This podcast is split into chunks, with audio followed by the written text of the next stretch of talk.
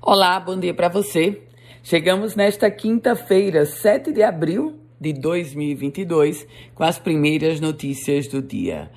Foi suado, mas o América segurou o empate com o ABC e assim conquistou o segundo turno do campeonato estadual.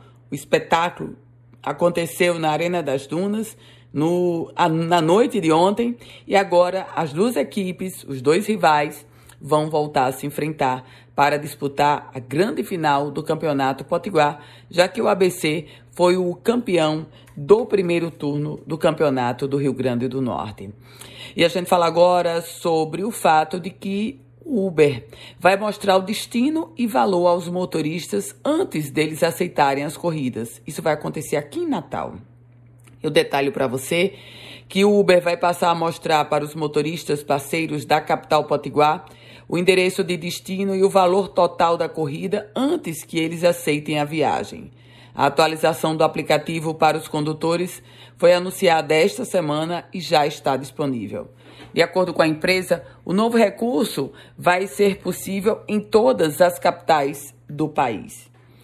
E olha só, a Covid-19 poderá ser considerada endemia no Rio Grande do Norte em junho.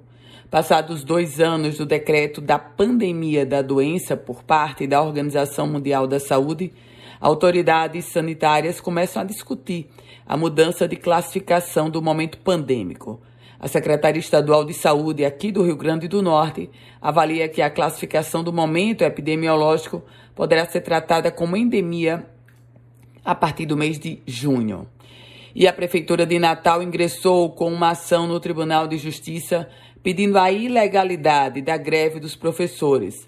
O processo tem como relator o desembargador Vigílio Macedo. E as pendências envolvendo o Aeroporto Internacional de São Gonçalo do Amarante ainda não foram cessadas. Essa é a justificativa pelo fato de, do edital de relicitação do aeroporto de São Gonçalo do Amarante ainda não ter saído. Aliás, um argumento apresentado pelo ministro relator do TCU, Haroldo Cedrais, a própria governadora do estado, Fátima Bezerra. O assunto é polícia porque um homem já preso na penitenciária, Rogério Coutinho Madruga, teve mais um mandato, mandado de prisão cumprido por policiais civis da Divisão Especializada em Investigação e Combate ao Crime Organizado. Ele vai responder por organização criminosa, tráfico de drogas e receptação. O acusado é Esterivá, Esterivá Ferreira de Lima, conhecido como Senhor das Armas. Ele está preso desde o ano passado, quando foi pego em uma operação da Polícia Civil por venda de armas.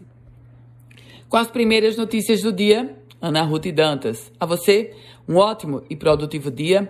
Quer compartilhar esse boletim? Fique muito à vontade. Quer começar a receber esse boletim? Aí você manda uma mensagem para mim, para o meu WhatsApp. É o 987168787. Um ótimo dia para você.